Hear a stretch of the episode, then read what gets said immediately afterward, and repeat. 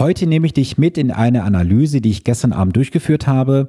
Ich habe vor wenigen Wochen im Social Media dazu aufgerufen, dass sich Personen bei mir melden können. Sie können sich bewerben und ich habe dann per Zufall eine Person auserkoren, mit der ich dann gestern Abend telefoniert habe. Wir haben über ihr Depot gesprochen, ganz allgemein und unverbindlich. Das war keine Anlageberatung. Ich habe Feedback gegeben dazu. Wir haben Fragen entsprechend mal thematisiert und beantwortet. Und ich möchte dich heute einfach mal am Ergebnis teilhaben lassen. Ich werde diese Person nicht namentlich nennen. Sie fühlt sich auf jeden Fall angesprochen, wenn sie heute diese Zahlen hier im Podcast hört. Und ich möchte mal damit beginnen, dass ich dir sage, was diese Person im Portfolio hat. Es ist einmal ein ähm, MSCI World ACWI ETF und ein Rentenfonds mit dem Schwerpunkt Renten Deutschland. Wir reden über einen Depotwert von aktuell rund 8.500 Euro. Und dieser MSCI World ACWI, also ACWI steht für All Countries World Index. Und ich habe diese Person dann erstmal gefragt, sag mal, wie bist du an diesen Fonds gekommen, an diesen ETF? Nun ja, das wurde dann auch entsprechend beantwortet und ich habe dann gefragt, was heißt denn für dich überhaupt breit gestreut zu investieren? Denn die Person sagte mir, ja, ich habe ja diesen MSCI World ACWI gewählt, weil ich bin ja breit gestreut investiert. Diese Frage war dann für die Person etwas schwierig zu beantworten, weil sie mir nicht die Grundlage hatte, worauf man das Ganze bewerten kann. Für dich mal zur Information. Es gibt irgendwo zwischen 16 und 18.000 Unternehmen oder Positionen, an denen du dich äh, beteiligen kannst weltweit. Es gibt ja einmal die Public AGs, das heißt also sowas wie Apple, Amazon, Microsoft, Tesla und so weiter. Und es gibt die Private AGs. Das sind also inhabergeführte AGs, wo die Aktienanteile nicht öffentlich gehandelt werden. Das heißt, würde meine GmbH zum Beispiel jetzt in eine AG umfusionieren, wäre ich der alleinige Inhaber von 50.000 Aktien zu jeweils 1 Euro Nennwert. Deswegen musst du halt differenzieren. Es gibt mehr AGs insgesamt weltweit. Du kannst dich aber an 16.000 bis 18.000 Unternehmen entsprechend beteiligen. So, dann haben wir mal darüber gesprochen, wie weit sein ETF investiert ist. Ich habe das hier gerade mal offen gemacht. Dieser ETF investiert aktuell in insgesamt 49 Länderindizes mit den Segmenten Large Cap und Mid Cap und hat gerade mal 2974 Werte im Portfolio. 2974 von möglichen 16 bis 18.000. Lass uns jetzt mal einfach den Mittelwert nehmen, 17.000 äh, 17 Werte. Das heißt, wir reden jetzt hier über eine Abbildung von gerade mal insgesamt rund 17,5 Prozent. Und das hat nichts, aber auch gar nichts, gar nichts mit einer breiten Streuung zu tun. Denn das Portfolio, wie es aktuell zusammengesetzt ist, hat auch gewisse Schwächen, gewisse Merkmale, die nicht berücksichtigt sind, die für mich nach nach meinem Dafürhalten zu einem gut breit gestreuten Portfolio einfach dazugehören. Dieser ETF wird aktuell mit monatlich 200 Euro bespart und die Person ist relativ jung, also 30 Jahre und möchte halt langfristig, das heißt also hier noch 10, 15, 20 Jahre und länger investieren. Das Geld soll also für die Altersvorsorge gedacht sein. Das Wort Altersvorsorge weißt du, mag ich nicht. Ich nenne es lieber Vermögensaufbau zur freien Verwendung. Ja, auf diesen ETF ist die Person gekommen aufgrund von diversen Internetrecherchen, Podcasts und ähnlichem. Mit der Entwicklung ist die Person bisher recht zufrieden, wie sie mir geschrieben hatte. Und sie schaut auch nicht allzu oft rein, vielleicht ein bis zweimal im Jahr. Soweit, so gut. Das ist so etwas, was ich dir empfehlen würde, nicht so oft in dein Portfolio reinzuschauen, denn je öfter du in dein Portfolio reinschaust, umso unruhiger wirst du auch, wenn es entsprechende Schwankungen gibt.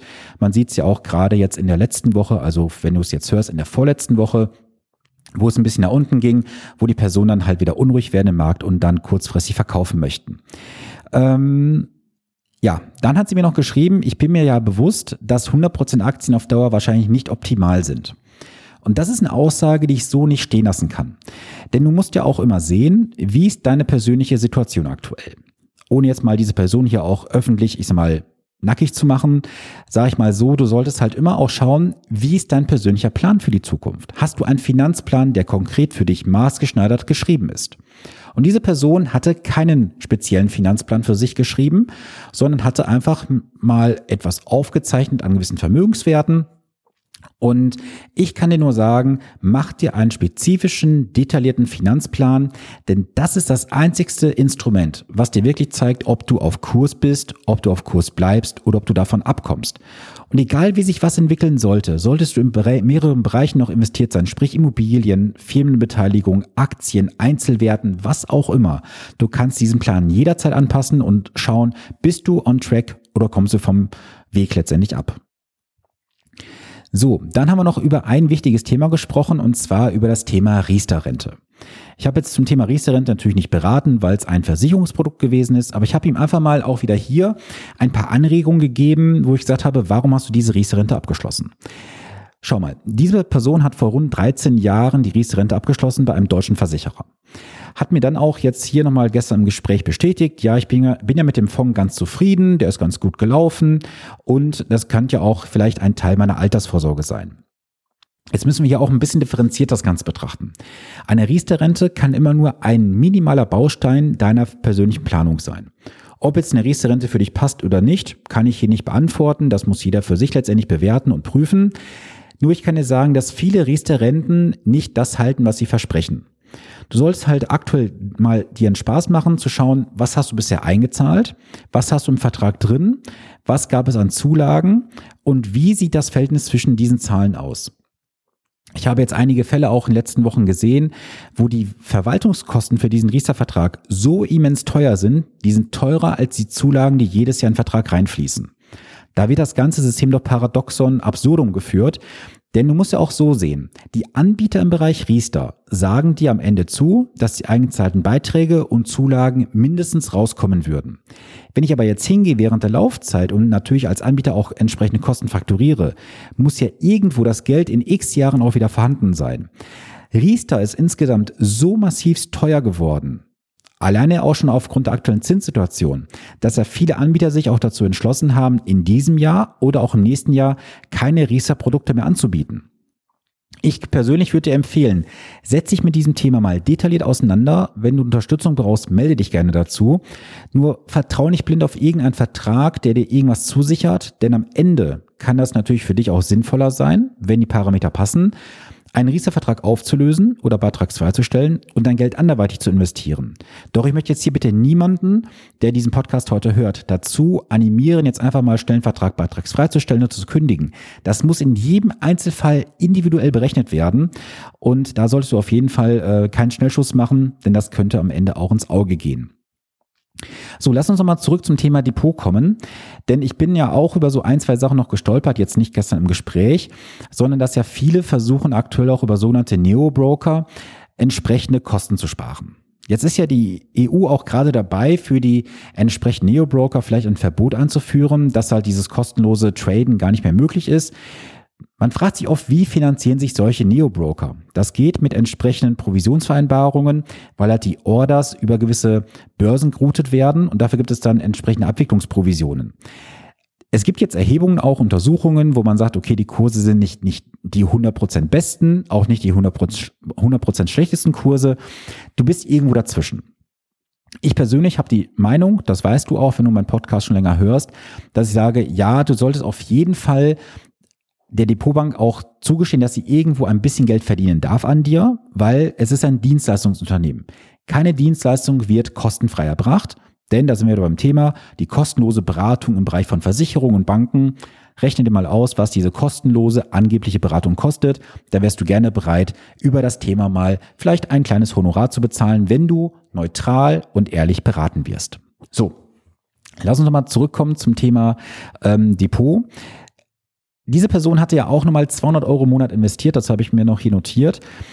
200 Euro im Monat ist schon mal eine gute Summe. Doch es ist in vielen Fällen einfach viel zu wenig. Du musst viel mehr Kapital aufbauen, ähm, um deine spätere Lücke im Bereich des Ruhestands auszugleichen. Und ich kann es dir ganz offen hier im Podcast sagen, kaum jemand wird in der Lage sein, unter realen Annahmen die Versorgungslücke später zu 100 Prozent zu schließen. Das ist nicht möglich. Das hängt einfach mit vielen Faktoren zusammen. Das ist der Faktor Zeit, der Faktor Rendite, der Faktor späterer Kapitalwunsch, Inflation und so weiter. Deswegen stell dich einfach darauf ein, dass du irgendwo ein bisschen Abstriche machen musst, entweder heute beim Konsum oder halt später. Eine 1 zu 1 Fortführung vom heutigen Lebensstandard später wird nach meinem Dafürhalten nicht funktionieren. Die Frage ist nur, wie offen wird sowas mit dir letztendlich kommuniziert und auch berechnet. Und ich weiß aus einer Beratung dieser Woche, dass leider Gottes viele Sachen falsch laufen. Und zwar möchte ich mal Folgendes sagen. Ich habe in dieser Woche mit einer Person gesprochen, Da gab es vor, vor ein paar Wochen ein Gespräch mit der Bank und die Bank hatte auch angeboten, weil das Pärchen oder das Ehepaar jetzt zu mir wechseln wird, wurde angeboten, man könnte mal mit einem internen Vermögensberater sprechen und so. Die beiden haben sich auch darauf eingelassen. Und dieser Vermögensberater hat tatsächlich im Beratungsgespräch gesagt, er würde die Inflation bei der Planung nicht berücksichtigen, weil das nicht relevant wäre. Und da muss ich nur sagen, sechs Sätzen. Eine Inflation bei der Finanzplanung nicht zu berücksichtigen, ist ein ganz großer Beratungsfehler. Jetzt könnte man vielleicht sagen, okay, dann nehme ich anstatt 6% Rendite nur 4% an. Doch das ist etwas anderes, weil das eine wirkt sich anders aus wie das andere. Deswegen, eine Inflation, gerade in der heutigen Zeit, musst du immer, immer, immer bei deiner Planung berücksichtigen. Und ich werde auch nochmal in dieser Woche zu einem Thema eine Sonderepisode veröffentlichen, wahrscheinlich am Mittwoch, denn es kursiert gerade im Internet, im Social Media, bei YouTube ein Video rum, was mir jemand zugeschickt hatte. Und er fragte mich, ob es die Möglichkeit gibt, ETFs von der Steuer abzusetzen.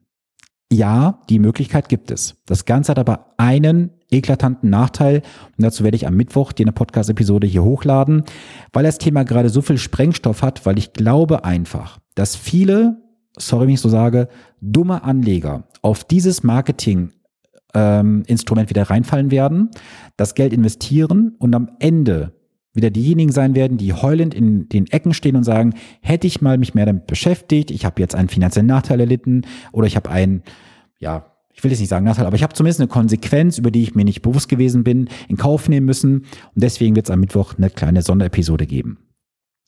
Ja, was kannst du aus dieser heutigen Podcast-Episode für dich mitnehmen? Du solltest dich auf jeden Fall mit deinem Depot beschäftigen. Es reicht nicht aus, irgendeinen einfachen ETF zu kaufen, denn du musst dir auch immer die Frage stellen, was bildet dieser ETF A genau ab? B, inwieweit ist er wirklich breit gestreut investiert? Und definier mal für dich, was breit gestreut überhaupt heißt. Du kannst weiterhin mitnehmen, dass du mit 200 Euro im Monat ein Tropfen auf den heißen Stein investierst. Du musst deutlich mehr investieren, um später von diesem Kapital auch entsprechend leben zu können. Und drittens solltest du für dich mitnehmen, dass du, wenn du eine Riester-Rente hast, auch mal schauen solltest, denn du kennst diesen Spruch, hinten kackt die Ente. Du musst schauen, was bleibt am Ende tatsächlich übrig. Ist das Produkt für dich rechenbar, ja oder nein? Ich kann dir sagen, ich habe in dieser Woche zwei Riester-Renten mal komplett zerlegt. Diese Verträge haben sich nicht gerechnet. Das wird in der nächsten Woche den Partnern entsprechend ja, offengelegt werden. Vielleicht hören die beiden auch hier schon zu. Ihr dürft auf jeden Fall gespannt sein auf die Ergebnisse. Und ich möchte jetzt, wie gesagt, hier nochmal zum Ende diesen kleinen Disclaimer sagen.